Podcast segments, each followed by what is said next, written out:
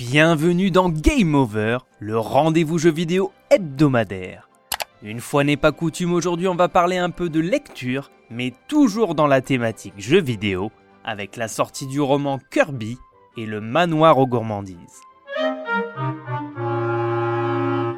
Après Kirby et le monde oublié sorti sur Switch en mars dernier, les éditions Mana Books qui se sont fait une spécialité de prolonger l'univers jeu vidéo dans différents ouvrages proposent aux fans de la petite boule rose une toute nouvelle aventure en roman destinée à la jeunesse.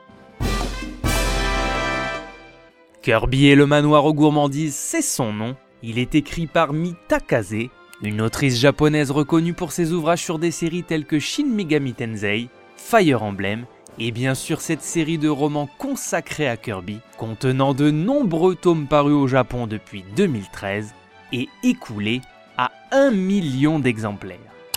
Pour les fans du personnage créé par Masahiro Sakurai, il s'agit du troisième ouvrage sorti ces derniers mois après l'apparition de Kirby Voyage dans les nuages et Kirby l'île aux friandises, sorti également aux éditions Mana Books.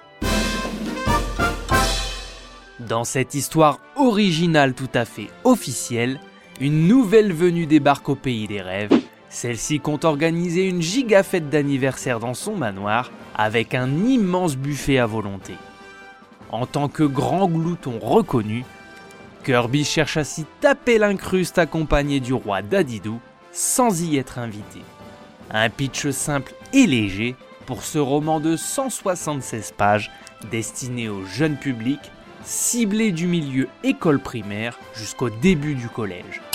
Le tout est bien aéré, écrit suffisamment gros et surtout magnifiquement illustré par les sœurs Poto et To Carino, déjà à l'œuvre sur les deux albums jeunesse de Kirby, sortis en septembre 2021.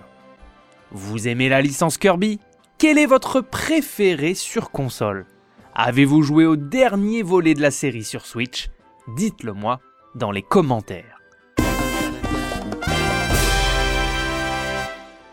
Pas nécessairement le plus grand fan de Kirby, c'est avec des yeux de grand enfant que j'ai pu parcourir ce roman assez court, les situations sont plutôt drôles et les personnages issus de la licence sont bien là et leur caractère fidèle à ce qu'on peut voir dans les jeux.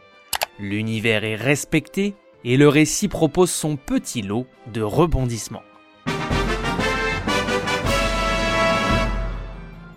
Après 18 jeux dans sa série principale, et presque autant de spin-off. Le personnage sorti il y a 30 ans des studios Al Laboratory continue d'étoffer son lore avec des œuvres hors jeu vidéo.